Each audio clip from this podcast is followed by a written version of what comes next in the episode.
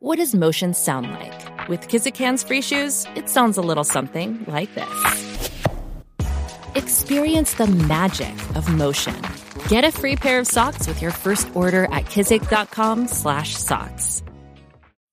Rádio Piauí.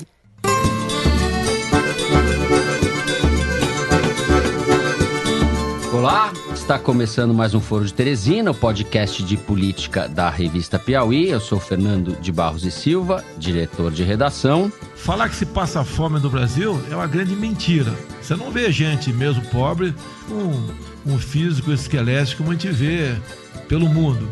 E tenho à minha frente o editor do site, José Roberto de Toledo. Opa, Toledo. Opa, Fernando, bem-vindos ouvintes ao Foro de João Pessoa. Opa! Não vou comparecer à inauguração do aeroporto que o povo da Bahia construiu, porque temos presenciado agressões ao povo do Nordeste e ao povo da Bahia. Malu Gaspar continua em férias intermináveis, a gente não sabe quando ela volta. E para o seu lugar, mais uma vez, nós convidamos a repórter Thaís Bilenque, que veio diretamente de Brasília.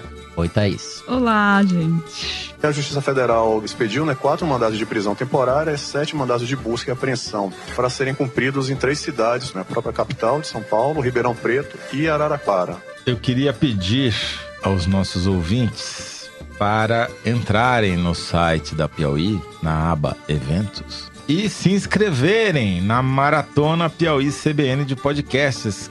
A gente já tinha feito uma aqui no Rio de Janeiro, foi um grande sucesso. Muita gente reclamou que não conseguiu comprar ingresso, e a gente comprou a passagem antes de comprar o ingresso, chegou aqui, não tinha ingresso. Enfim, para não haver esse problema novamente, estamos fazendo uma nova maratona em parceria com a CBN, dessa vez em São Paulo, na ESPM, Escola Superior de Propaganda e Marketing, no próximo dia 17 de agosto, um sábado. Então, corre lá, se inscreva. Auditória maior dessa vez, mas uma notícia aqui em primeira mão. Metade dos ingressos já foram embora. Então, se eu fosse você, corria lá. Vai ter gente muito bacana dos podcasts Não Ovo, um milkshake chamado Wanda, do Fronteiras Invisíveis do Futebol, Pretas na Rede e Café da Manhã da Folha de São Paulo. E teremos um foro de Teresina especial ao final da maratona.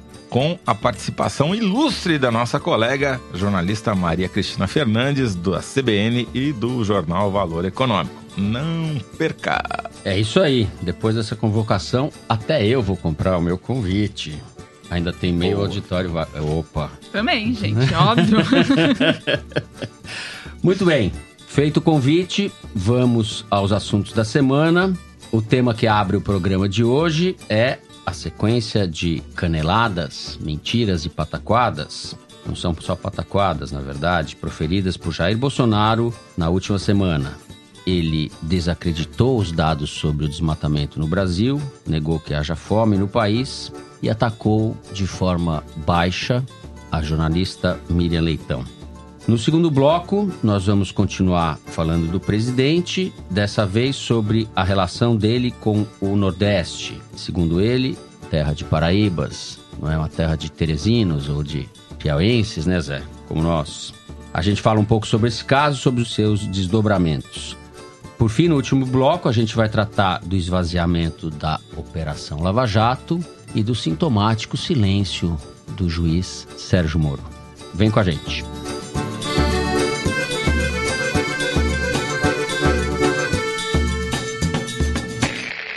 Muito bem. Na última semana, o presidente Jair Bolsonaro, durante um café da manhã com correspondentes internacionais no Palácio do Planalto, disse algumas barbaridades. Primeiro, abre aspas, falar que se passa fome no Brasil é uma grande mentira.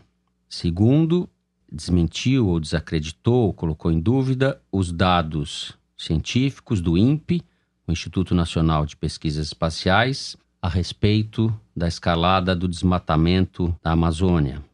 Abre aspas, eu tenho convicção de que os dados são mentirosos. Isso provocou uma grande celeuma na comunidade científica, uma justa revolta. Por fim, Bolsonaro disse que a jornalista Miriam Leitão, do Grupo Globo, mentiu ao falar que foi torturada durante a ditadura. É sabido, está documentado, já foi relatado por ela própria, que Miriam Leitão foi sim torturada na ditadura. Mas abre aspas, Bolsonaro disse, ela estava indo para a guerrilha do Araguaia e depois conta um drama todo mentiroso de que teria sido torturada, sofreu abuso, etc. Mentira, mentira. Fecha aspas. Thaís, isso é descuido, cortina de fumaça, é o Bolsonaro mostrando o seu eu profundo, digamos assim, espontâneo, um pouco mais solto no exercício da presidência, se é que a gente pode usar esse título de cortesia.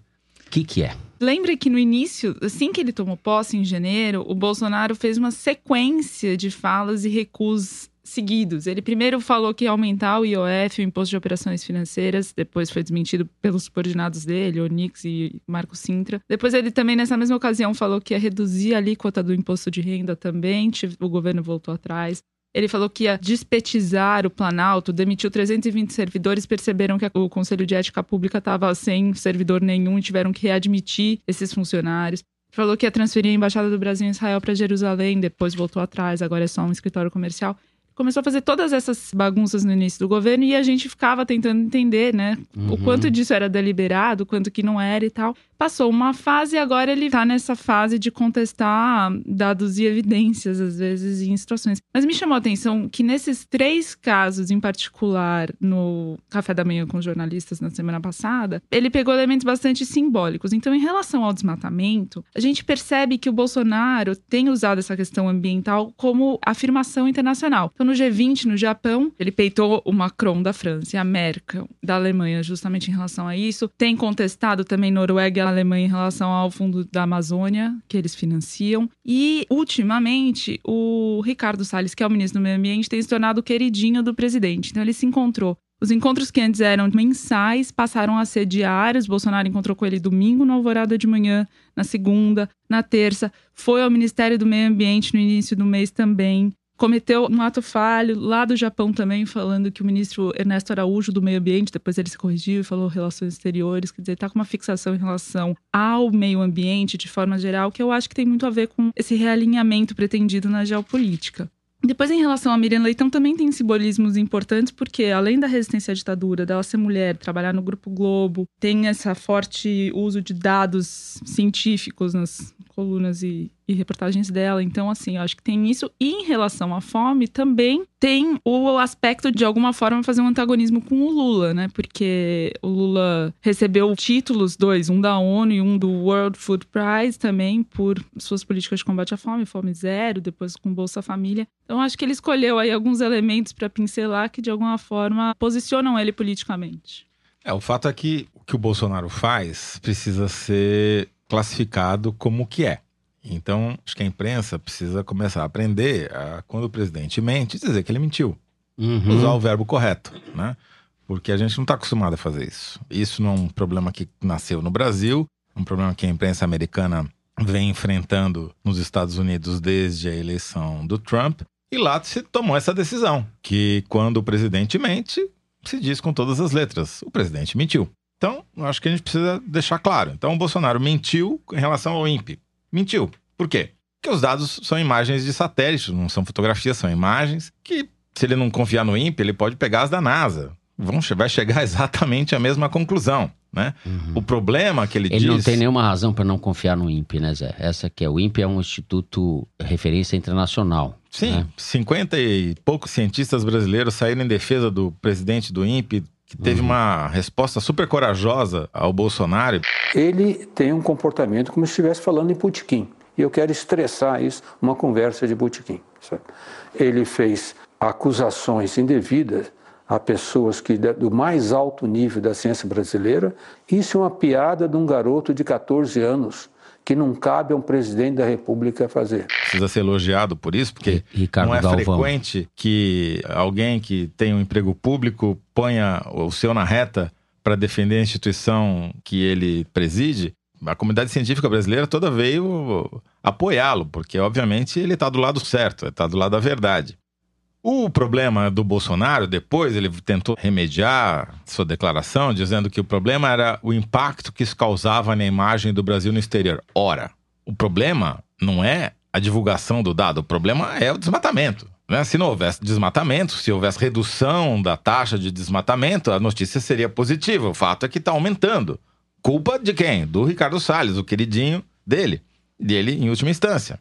E ao contrário do que ele gosta de dizer, as florestas na França estão aumentando, não estão diminuindo. Então, vamos acabar com essa palhaçada, desse papo furado de que só nós temos floresta, porque nós cada vez temos menos floresta, né? Uhum. Uma coisa. Segunda coisa, Miriam Leitão. A Miriam nunca participou da luta armada e não estava indo para o Araguaia fazer a guerrilha do PCdoB, por uma simples razão que ele sabe, ele, Bolsonaro, sabe. Todo mundo que se envolveu com a guerrilha do Araguaia morreu torturado e teve seus corpos desaparecidos. Então, é uma contradição até para quem defende a ditadura. É uma estupidez. Quem além de uma morreu foi preso, caso do ex-deputado, presidente do PT, José Genuíno. Raríssimos. Raríssimos. Raríssimos que sobreviveram, né? E ela estava no Espírito Santo, a milhares de quilômetros de distância do Araguaia, tá certo? Indo pra praia. Enfim, nada a ver com nada. Terceiro, finalmente, sobre a fome, ele vem da região mais pobre do estado de São Paulo, onde a fome é endêmica. Se ele não consegue reconhecer um fato que acontece na cara dele, no lugar de onde ele veio, que é o Vale do Ribeira, realmente é porque é um mentiroso contumaz, né?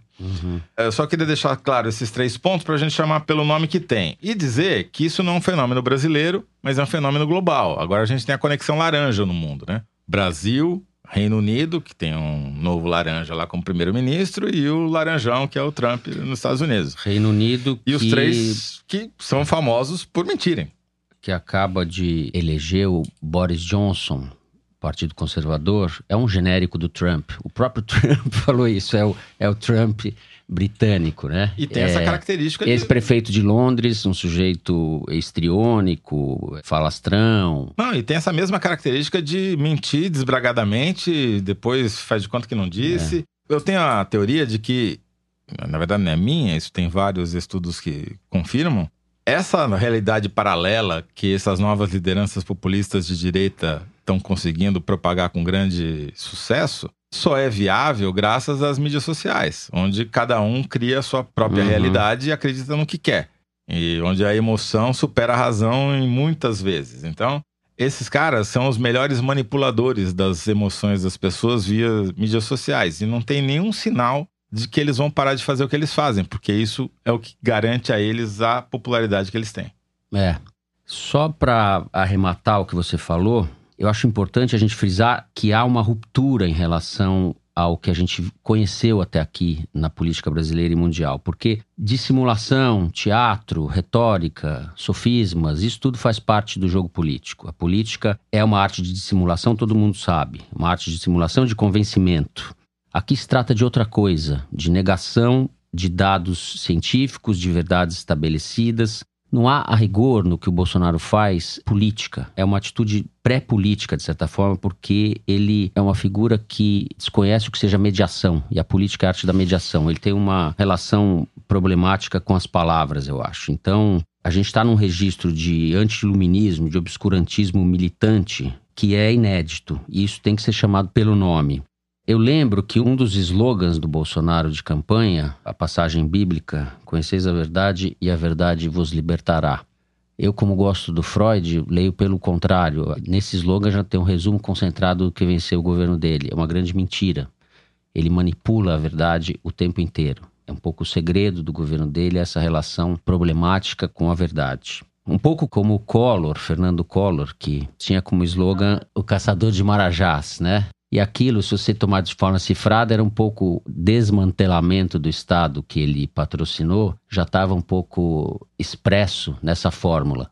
O uso da passagem bíblica do Bolsonaro, de certa forma, também concentra o que ele está fazendo no exercício da presidência, ou seja, uma monumental desconstrução da verdade e do país. Com isso, encerramos o primeiro bloco. No segundo bloco, nós vamos falar da relação do presidente da República com o Nordeste do país.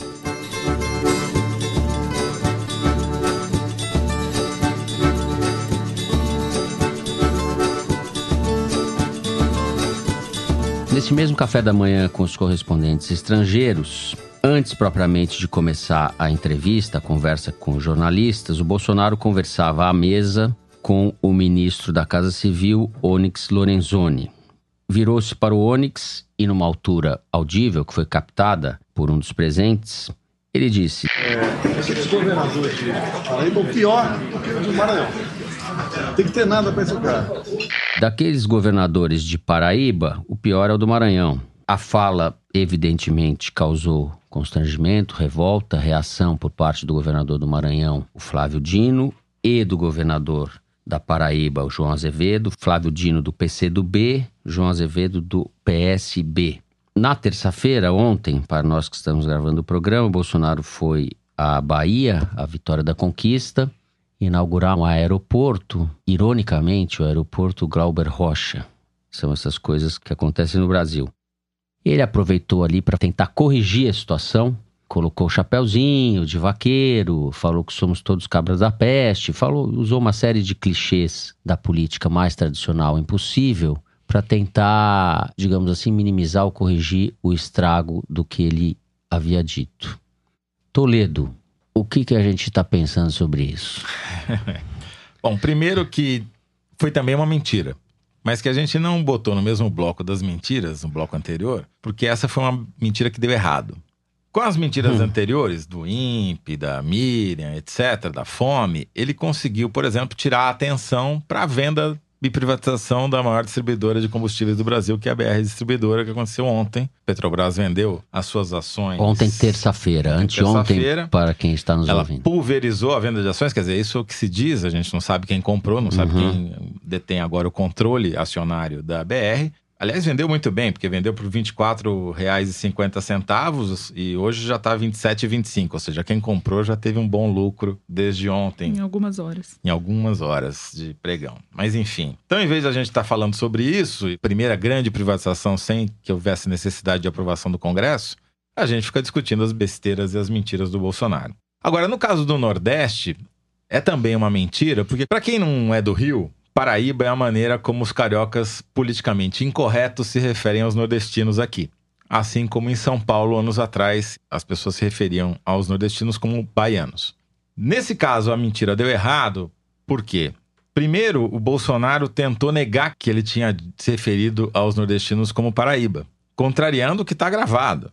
Isso quebrou a perna dos seus próprios puxa-sacos que estavam nas mídias sociais tentando defender o politicamente incorreto. Falei, não, imagina, não tem preconceito nenhum chamar nordestino de Paraíba. Isso daí, disso daí. É, todo mundo chama daí. assim, exatamente. É. Só que no momento que ele foi lá e negou, e com isso deixando implícito que era ruim, aí quebrou a perna dos caras, entendeu? Ficaram todo mundo chupando o dedo. Aí ele vai lá pra Bahia e tenta fazer do limão uma limonada. Por que, que eu tô falando isso? Porque pegou muito mal nas mídias sociais e o Bolsonaro chegou no seu momento mais baixo no acompanhamento que a gente faz do índice de sentimento do Twitter em relação a ele. Com dados fornecidos pela startup Arquimedes. Momento mais baixo em termos de Desde, audiência, é isso? Em termos de, de sentimento, do negativo versus o positivo, foi o momento mais negativo para o Bolsonaro. Não estamos falando do aspecto moral. É um Também. momento mais baixo. Também.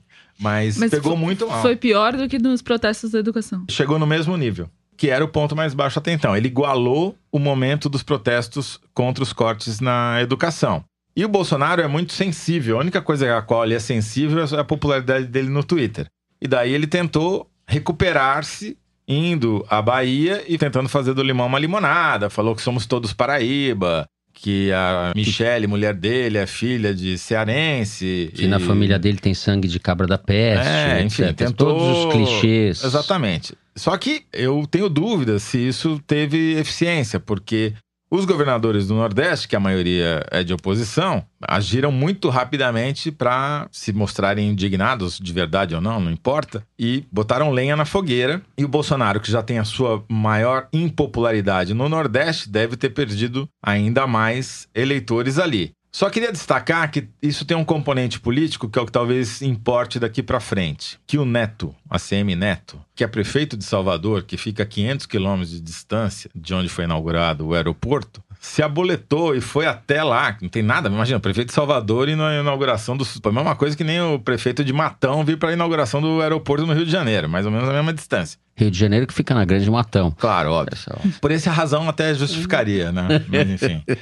O Neto foi lá se aboletar e ficou puxando o saco do. Neto do Democrata. Sim, certo? exatamente. Presidente do Democratas. Tem uma disputa ali de poder entre ele e o Rodrigo Maia, presidente da Câmara. Quer dizer, o Bolsonaro já foi enfiar a sua cunha ali para ver se cria uma separação. Ficou falando que o Neto podia ser um presidente do Brasil no futuro. Enfim, um ficou puxando o saco do outro e virou um evento de campanha para 2022. Exatamente. Porque a Bahia é o quarto maior colégio eleitoral do Brasil. O Nordeste é a única região do país onde Bolsonaro perdeu a eleição para o Haddad no segundo turno do ano passado. O Bolsonaro costuma dizer que não, não é obrigado a saber de cabeça todos os dados e tal, mas em relação a isso, ele No sabe. dele, nenhum dado ele sabe de cabeça. Ele- mas esse dado ele sabe perfeitamente. Ele sabe que ele perdeu nos nove estados, mas ele ganhou em cinco capitais, é verdade. Ele ganhou Recife, Aracaju, João Pessoa, Maceió e Natal, mas perdeu em Salvador, São Luís, Teresina e Fortaleza. O fato é que algumas peças que estavam paradas nesse xadrez se moveram. Na sexta-feira, o Rodrigo Maia foi a Salvador visitar a fundação que trata dependentes químicos, mantida pelo deputado pastor Sargento Isidório, que é o deputado da Bíblia, que anda pelo Congresso com uma Bíblia nas mãos. Brilhantemente perfilado pelo repórter Tiago Coelho no site da Piauí, muito antes dele ser notícia nacional. Pois é, e você sabe que o Sargento Isidório é o deputado federal mais votado da Bahia e faz oposição ao Bolsonaro. O Rodrigo Maia foi fazer esse gesto em relação ao Sargento Isidório, esteve lá, tocou percussão, defendeu a reforma da Previdência e junto nesse evento, além do Isidório, estava Otto Alencar, os senadores da Bahia que são oposição ao Bolsonaro também. E ele foi justamente para Salvador, que é um bastião vermelho, né? Um bastião anti-bolsonarista. Uma aldeia gaulesa do petismo atualmente. O centro de gravidade do PT virou Nordeste, né? É um símbolo dessa E- e o- resistência. E o, país está tá cindido, né? Regionalmente. A última eleição reforçou isso, né? E aí, quando chega o Bolsonaro três dias depois e o ACM Neto vai no palanque dele, gargalha quando o Bolsonaro mencionou que o Rui Costa, governador da Bahia do PT, não estava presente, a plateia que era composta ali de aliados, empresários e tal, vaiou o Rui Costa, o ACM Neto gargalhando e tal. Isso não escapou a muitos políticos que estavam presentes que a ACM Neto e Maia estão fazendo movimentos opostos nesse território aí, que é um território disputado. Né? Um foi pro lado da oposição, o outro subiu no palanque do Bolsonaro, porque os dois são dois expoentes do Democratas. O ACM Neto é hoje o presidente do partido, mas o Maia é o presidente da Câmara dos Deputados. O Maia saiu maior nesse final de semestre na Câmara com a aprovação da reforma da Previdência no primeiro turno. Os dois estão tentando se gabaritar para a eleição de 2022. O ACM Neto pode ser candidato a presidente, ele É, diz que não acho- descarta, mas. O cara é, não foi nem candidato a governador na Bahia porque sabia que ia perder. mas então, é porque o nome dele, como nome de nordestino com alguma popularidade, com alguma expressão, é sempre lembrado como excelente vice em uma chapa de um paulista, Sim. por exemplo. Então, É. o DEM e o PSDB juntos, o Dória se lançando de fato candidato, ele tem essa possibilidade. Mas o Rodrigo Maia também saiu grande, então são movimentos ali opostos que os dois fizeram. E aí a Bahia simbolizou, serviu de palco Uhum, para essa bem. movimentação antecipada da campanha de 2022. né? É. Isso é bem interessante. E o Rodrigo Maia, é bom lembrar que tá jogando de dobradinha com o Dória. Né? A gente sabe que existe esse namoro, essa, Afinação, né? essa afinação entre eles. Coincidência ou não, nas redes sociais aí dos bolsomínios, como a gente fala, dos apoiadores do Bolsonaro, circulou um vídeo do Dória, recapitulando imagens da trajetória política do Dória. Celso Cabral, que é meu amigo de menino. Estou aqui em Curitiba, estado do Paraná, acabei de receber uma homenagem linda das mãos do governador Beto Richa, um dos grandes governadores. Aécio Neves é um extraordinário homem público. Todo Bem mundo que agora tá tendo que se defender, né? Exato. E nesse mesmo vídeo ele aparecia, ele Dória, criticando ou falando que não queria o apoio do Bolsonaro. O senhor aceitaria apoio do Bolsonaro para sua campanha para o governo do Estado? Não, ah, agradeço, mas declino. É, por quê? Não, porque eu, eu- não acredito em extremismos, nem de direita e nem de esquerda. Ou seja, foi a primeira investida, eu acho, dos apoiadores aí do núcleo do bolsonarismo contra o Dória, o que também é um sintoma de precipitação de disputa política, de espaço político, cujo ponto de fuga é 2022. E passando antes por 2020, porque a eleição para a prefeitura vai mobilizar todas essas forças e talvez. é, É, vai ser uma prévia, né? Porque provavelmente Bolsonaro e Dória terão candidaturas Conflitantes. diferentes, conflitantes, que vão ser adversárias em São Paulo, por exemplo, onde o PT está sem candidato até agora e os nomes mais fortes estão ligados ou ao PSL ou à continuação ali do. Historicamente, Bruno Covas é candidato à reeleição, embora não seja favorito. É, e a Joyce Hasselman vai, pode ser Joyce das- Hasselman, líder do governo no Congresso. no Congresso. que é do PSL, mas também é muito ligada ao Dória, então ela está se colocando como candidata. Vai ser uma disputa que vai mostrar um pouco essa disputa de quem é quem né, na eleição de 2020 e uma prévia de 2022. Muito bem. Com isso, a gente encerra o segundo bloco do programa.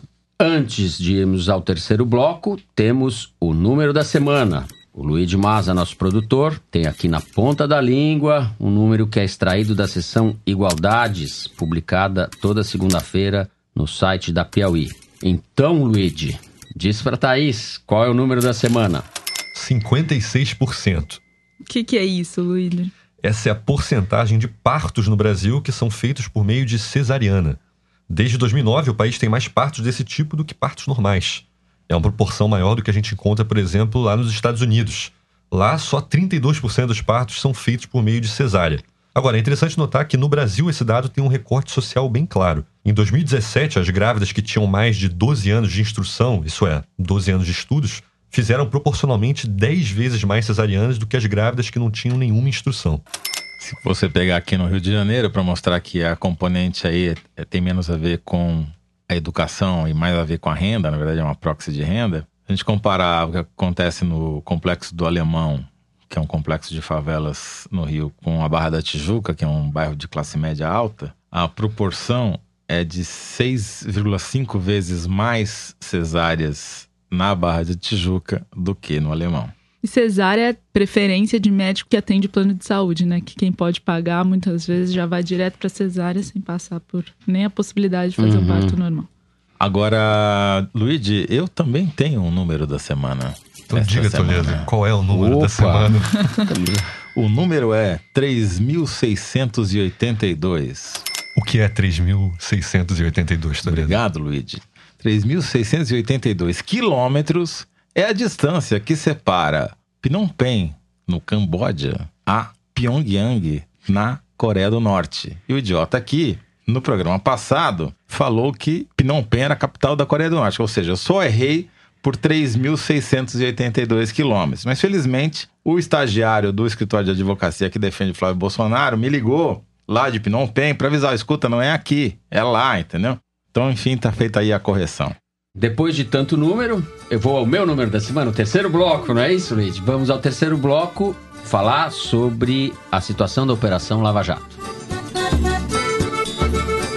Conforme nós falamos aqui na semana passada, o presidente do Supremo Tribunal Federal, ministro Dias Toffoli, suspendeu as investigações envolvendo dados do COAF, do Conselho de Controle de Atividades Financeiras, que não tivessem sido autorizados pela Justiça, ou seja, ele proibiu que esses dados fossem usados nas investigações sem uma autorização judicial. Atendeu com isso, especialmente o senador, então deputado estadual Flávio Bolsonaro, envolvido no escândalo da Alerj, do repasse do dinheiro dos assessores para as contas do deputado, como é sabido. E até agora, o que me chama a atenção, Toledo, é que o Sérgio Moro ficou em silêncio, se beneficiou dos dias de folga, supostamente já voltou de folga e permanece calado. Já voltou, já teve até reunião com o Bolsonaro nesta quarta-feira pela manhã.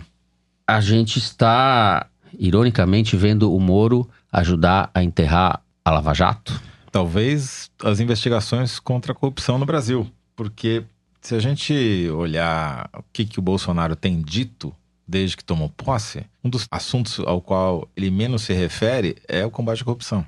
Era uma coisa muito presente durante a campanha, que agora, simplesmente depois que ele ganhou a eleição, saiu de pauta. Na verdade, o Bolsonaro, de alguma maneira, está conseguindo realizar o sonho do MDB. Né? Lembra aquele famoso acordão com o Supremo com tudo? Do Romero Jucá. Exatamente. É o que o Bolsonaro está conseguindo fazer com o Supremo com tudo, com Toffoli com tudo, né? Não foi só essa decisão do Toffoli que interrompeu as investigações sobre o Flávio Bolsonaro, por tabela, Uhum. dezenas de outros casos de corrupção.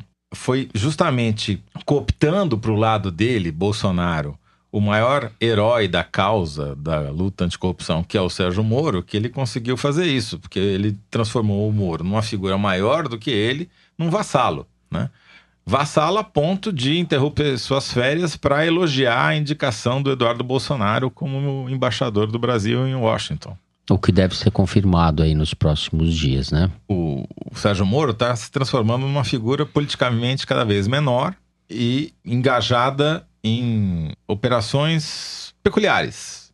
É o caso, por exemplo, da investigação do CARF, que é aquele famoso tribunal administrativo que julga processos Uhum. na, na Receita Federal, geralmente reclamações de contribuintes ou de sonegadores que dizem que não devem o que devem à Receita.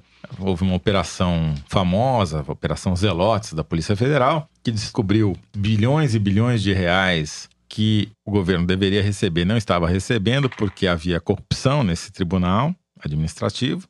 E essa operação foi caindo no esquecimento e duas reportagens do Breno Pires no blog do Fausto Macedo, uma mostrou que ela ficou completamente esvaziada, ao ponto de não ter nenhum procurador da República que fizesse parte do quadro da força-tarefa da Operação Zelotes Uhum. nas audiências do caso, porque o coordenador está fazendo pós-graduação nos Estados Unidos e continua sendo coordenador da Operação Zelotes. E o único procurador que atuava foi transferido para Roraima.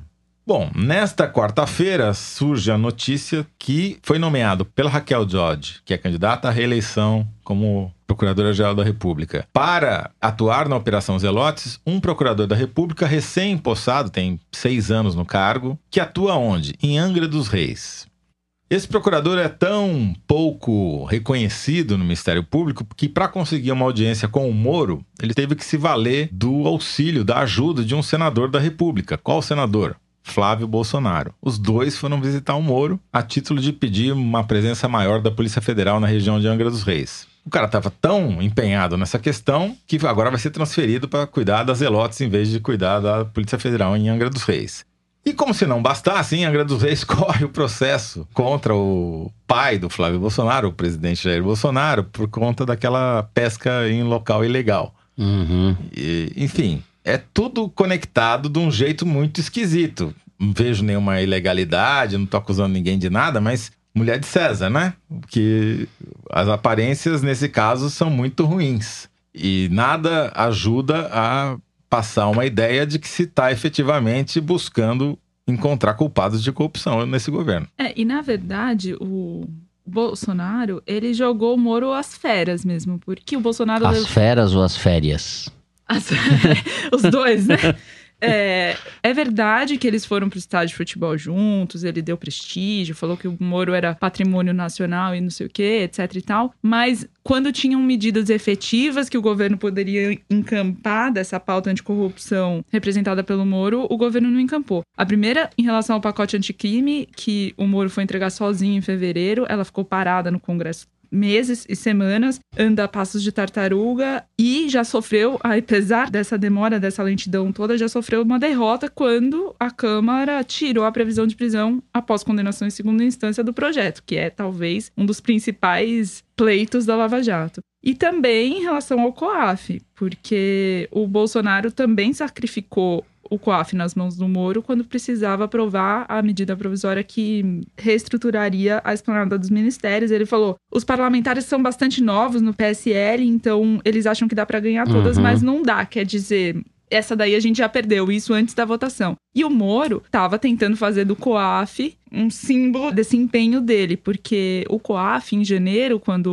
o governo Bolsonaro tomou posse, tinha 37 servidores. Em junho, quando o Moro perdeu o COAF para o Ministério da Economia, ele estava com 68 servidores. 16 dos quais aumentaram quase 30, metade eram comissionados, quer dizer, foram colocados lá por indicação, por cargo de confiança. Que devem estar jogando agora paciência no computador, né? Porque eles não podem a fazer mais nada. né?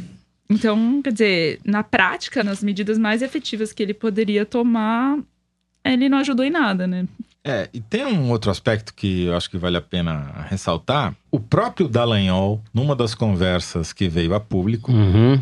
fala que não ia se pronunciar sobre o caso Flávio Bolsonaro, porque apesar dele ter convicção de que tinha coisa errada ali, e até fez comparações com outros escândalos, ele não ia querer contrariar o Moro porque imaginava que o Moro iria falar o contrário se fosse dar declarações. Quer dizer, a própria força-tarefa foi se comprometendo politicamente de tal maneira, seja com o Moro, seja com o Bolsonaro, que foi se esvaziando. Foi uma espécie de suicídio por conexões políticas, né? Para se manter viva, ela começou a fazer alianças que na verdade acabaram por contribuir pelo seu esvaziamento. E agora, que eu não poderia deixar de citar, em sendo um araraquarense, essa operação da Polícia Federal do hacker de Araraquara A gente sabe muito pouco ainda dessa operação, né? Foram expedidos quatro mandados de prisão e alguns mais de busca e apreensão. Oi, pessoal. Atualização importante agora na quinta de manhã sobre esse suposto esquema aí de hackeamento geral da nação. Segundo a polícia, mais de mil pessoas foram alvo, incluindo autoridades dos três poderes, como o Paulo Guedes, o Sérgio Moro, o Deltan Dallagnol e agora o próprio presidente Jair Bolsonaro teve os celulares invadidos, segundo o Ministério da Justiça. Por trás desse esquema, até agora é apontado Walter Delgatti Neto, cujo apelido é Vermelho. Ele já foi condenado por estelionato no passado. Na casa de um dos outros presos, Gustavo Henrique Elias Santos, DJ, em Araraquara, 100 mil reais foram apreendidos. Mas a polícia ainda não identificou, pelo menos não informou, se tem alguém que tenha encomendado e financiado esse crime. A grande questão até aqui é qual é a relação desse esquema com o Intercept e as reportagens mostrando conversas privadas entre Moro e Dallagnol. Essa pergunta não tem uma resposta oficial, porque nem a Polícia Federal nem a Justiça informaram. Mas o Moro, sim, ainda com as investigações em curso, disse que essas pessoas com antecedentes criminais são a fonte de confiança daqueles que divulgaram as supostas mensagens obtidas por crime o Leandro Demore e o Glenn Greenwald reagiram a essa declaração do Moro. O Leandro disse que isso ficava por conta do ministro, porque o site não abre o sigilo da fonte. O advogado do Vermelho disse que ele não é a fonte do Intercept, mas o Estadão publicou uma matéria um tanto quanto cautelosa dizendo que duas altas autoridades dessa investigação confirmavam a ligação. Mas essas próprias autoridades se disseram parcimoniosas em relação a essa conclusão, porque as palavras do Delgatti, condenado por estelionato, não podem ser tão levadas a sério assim. Aguardamos as próximas cenas. Até! Muito bem, com isso a gente encerra o terceiro bloco do programa e chegamos, esperado momento Kinder Ovo. A gente vai tirar a Thaís Esperado? agora da sala. Esperado Hã? por quem? Por mim não é. Aguardado. É, aguardado. Na última semana, a Thaís demorou três segundos para acertar a voz da Carla Zambelli. Nem a É, mãe da é. Carla Zambelli seria tão rápida, Thaís. Mas muito bem. Vai convocar um Solta aí, promotor de Ó, Angra dos Reis pra Alexandre. Frota, solta o Alexandre Frota para compensar a Carla Zambelli. Vamos lá, Dani. Tira. Ah, não vai saber, é política. É o Silvio Santos. Vocês são fracos em política, são fracos. De 81 pra frente, Lima, senão Vereador de Nova Iguaçu. Vereador de Nova, de Nova Iguaçu. ele foi. Nelson Bornier. É o Eduardo? Andava com a Lourdinha. É o Flávio Bolsonaro que foi no foi fazer disputar com o irmão Eduardo no programa do Silvio Santos. Vereador de Nova Iguaçu andava com a Lourdinha, usava capa preta. Capa O Lourdinha deve ser o trabuco dele, né? A Lourdinha era uma metralhadora. Ele andava com a capa preta e tinha uma metralhadora com ele. Tenório Cavalcante, Ele foi imbecil. vereador de Nova Iguaçu e foi um, nome conhecido no Brasil todo. É que você Getúlio está... Vargas? Sim, Getúlio Vargas não. Idiota! Fala, meu bem. Tenório Cavalcante. Aí, acertou. Tenório Cavalcante. O auditório ganhou de vocês, não é possível. Eles foram- Quem falou Getúlio Vargas? O Flávio Bolsonaro, esse novo Eduardo. Que andava com uma Ah, metralhadora, Getúlio Vargas? Pelo amor de Deus. o Eduardo, Bol- futuro embaixador. A coisa tá pior do que eu imaginava. Nem o INPE vai achar neurônio nesse. Nossa senhora, Nessa andava com uma careca. metralhadora Getúlio Como é que você não sabe que o vereador de Nova Iguaçu que andava com uma metralhadora era o Getúlio Vargas, ô Toledo? Bom, eu não sabia Mas que eu tô Pinon lendo. Pen ficava. Até o Silvio Santos. Aê! Rio do. O Silvio Santos riu do, do cara. Não é possível, eu não ouvi isso. Ah, eu não tinha visto O isso. importante é que eu ganhei. Ganhei meu dia. Eu perdi o Kinder Ovo, mas ganhei meu dia. Vereador de Nova Iguaçu, que andava com uma metralhadora. Getúlio Vargas. Ai, meu Deus do céu. Muito bem. Deixa eu recuperar aqui meus sais, produção, meus sais. A produção informa aqui, trata-se do apresentador Silvio Santos, evi- evidentemente, barará. No domingo 15 de julho, ele recebeu no programa que chama Jogo das Três Pistas, os filhos do Bolsonaro, Flávio, senador pelo Rio de Janeiro, e Eduardo, deputado federal por São Paulo. A quem chutou Getúlio Vargas foi o Eduardo, nosso embaixador. É. É o nosso embaixador. Ai, ai. Vereador de Nova Iguaçu que anda armado. O que, que é usar um boné perto disso? Os dois estavam respondendo, é isso? Era uma disputa. Esse programa, você coloca ele dois convidados e eles ficam tentando adivinhar respostas tão difíceis quanto esta. E pra isso tem três dicas. E nem com três dicas os gênios conseguiram adivinhar que o Tenório Cavalcante era o vereador que andava com uma metralhadora chamada Lurdinha. Tem filme do Tenório Cavalcante, O Homem da Capa Preta. Não, mas ele, Pai ele da podia Sandra até Cavalcante. não saber que era o Tenório Cavalcante, mas... é, tá, Getúlio, Getúlio Vargas é Vargas. um alheiro tomate, né? Bom, depois dessa, eu de fato perdi o ar, é literal. Vamos ao Correio Elegante. O momento em que a gente espia o que os ouvintes mandaram pro foro, pelas redes sociais ou pelo nosso e-mail, forosteresina.revistapiauí.com.br. Na semana passada, quando a gente estava falando da indicação do Eduardo Bolsonaro para a Embaixada dos Estados Unidos, eu disse que não respeito quem usa boné tendo mais de 35 anos. Foi uma botade. Ninguém pode levar o pé da letra essas coisas que eu falo. Choveu mensagem, como essa daqui do Rafael Nogueira. Abre aspas. Puxa, Fernando Barros, eu uso boné e já tenho 34 anos. Não tenho seu respeito? Que é isso? Fecha aspas. Eu até respondi o Rafael no Twitter, mas quero deixar claro para os ouvintes que foi uma licença poética. Podem ficar tranquilos, eu mesmo estou fazendo o programa de boné hoje. É mentira, não estou fazendo o programa de boné. A diretora, depois do Getúlio Vargas aqui, esse negócio do boné perdeu completamente a, a relevância. Bom, é, entre os muitos ouvintes que me deram lições de geografia, tem o Tony Barros, que foi o mais rápido no gatilho do Twitter, e também o Dante Donatelli. Eu vou citar aqui a mensagem que o Dante mandou. Ouvi o último foro sentado no aeroporto de Addis Abeba, esperando para voltar ao Brasil quando ouço Phnom Penh, capital da Coreia do Norte. Eu acabara de sair de Phnom Penh, capital do maravilhoso Camboja. Ao ouvir Toledo macular a geografia, dei um salto e disse em voz alta: Assim não! Minha mulher me repreendeu e uma dúzia de passageiros cansados se levantou e se afastou, como se ali um louco estivesse falando sozinho. Muito obrigado, Dante Donatelli. E eu estava certo em alguma coisa. Tinha, de fato, ouvintes do Foro Teresina em Phnom Penh. Tá certo? Olha só. Incredível. Veja só que Olha a só. gente realmente é internacional, entendeu? Nossa senhora. Só queria fazer mais um registro aqui. Muita gente comentando a operação da Polícia Federal em Araraquara, me mandando mensagens de solidariedade, sugerindo nomes, outros nomes para a operação. Podia ser Operação Lava Porco, por exemplo. Uma boa sugestão, né? Mudar o nome do foro para Foro de Araraquara. Enfim, mas eu queria registrar uma mensagem que eu achei especialmente tocante. Leandro Gonçalves mandou pelo Twitter para mim, para o Fernando e para a Malu. Onde escuto o foro? No hospital, enquanto aguardo o fim da hora da mamada na UTI neonatal para ver minha filha. Está firme, forte e em breve volta para casa com a gente para ouvirmos o foro entre uma mamada, um banho e uma troca de fralda. Muito bem, Leandro. Parabéns pelo rebento. Muito bem. Bom, vou Abraço. ler aqui um tweet do Gustavo da Silva, que disse assim: Fiquei escutando o foro de Teresina e acabei entrando na área de rodízio com o meu carro. Saiu caro esse entretenimento. Gustavo, se eu fosse você, eu mandava essa conta pra redação. É, manda que o Teresino paga. Pois é, falando nisso, Vai Toledo, ser abolida a multa no governo Bolsonaro por esse negócio de. não dobro de pontos, É. né? Não se preocupa.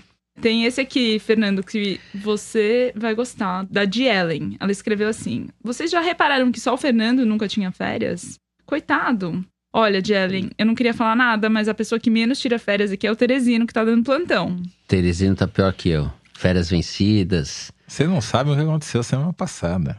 Eu não vou dar nomes aqui, mas esqueceram o Teresino no estúdio uma semana. O cara ficou preso no estúdio aqui. Ninguém veio resgatá-lo. Servidão. Uma vergonha. Tá aqui, Trabalho escravo. A cara do coitado ali, ó. Fernando, na semana passada a gente exortou nossos ouvintes mais uma vez para assinarem a revista Piauí, que, como a gente sempre diz, é a melhor forma de manter o Foro de Teresina no ar. E mais uma vez, vários ouvintes, como o Alessandro Fernandes, disseram, embora sejam ávidos por assinar a revista, não querem a versão impressa. Então, a esses ouvintes, eu repito: Baixem o aplicativo da Piauí. Lá você pode comprar as edições avulsas da revista e lê-las no celular ou no seu tablet. Então, não tem mais desculpa. Por último, queria ler aqui uma sugestão do Andrei Reischotok. Deixou para você, viu, Fernando? Ele disse assim no Twitter: Se eu fosse editor da Piauí, a próxima edição vinha com Paraíba no lugar do nome. E aí? Estamos pensando seriamente. Depois dessa sugestão do Andrei, eu só posso encerrar o programa. Vamos refletir profundamente a respeito disso. O Foro de Teresina é uma produção da Rádio Novelo para a revista Paraíba? Digo, Piauí. A nossa diretora é a Paula Scarpim. Os nossos produtores são o Luiz Maza, a Mari Faria e a Ana Carolina Santos. A Júlia Sena grava o vídeo do Foro Privilegiado, o teaser do Foro que você pode encontrar no YouTube e nas redes sociais da Piauí. Quem edita o programa é a Mari Romano. A finalização e a mixagem são do João Jabassi, que também é o intérprete da melodia tema do foro, composta por Vânia Salles e Beto Boreno. A Kelly Moraes é responsável pela nossa coordenação digital. O Foro de Teresina é gravado no Estúdio Rastro com o Dani Di. Eu sou Fernando de Barros e Silva. Agradeço a companhia de José Roberto de Toledo. Tchau, espero que vocês vão me visitar na cadeia quando a operação Spoofing me pegar também, como Araraquarense. E a presença da repórter Thaís Bilenque. Obrigado, Thaís. Gente, obrigada. Até a semana que vem. Getúlio Vargas.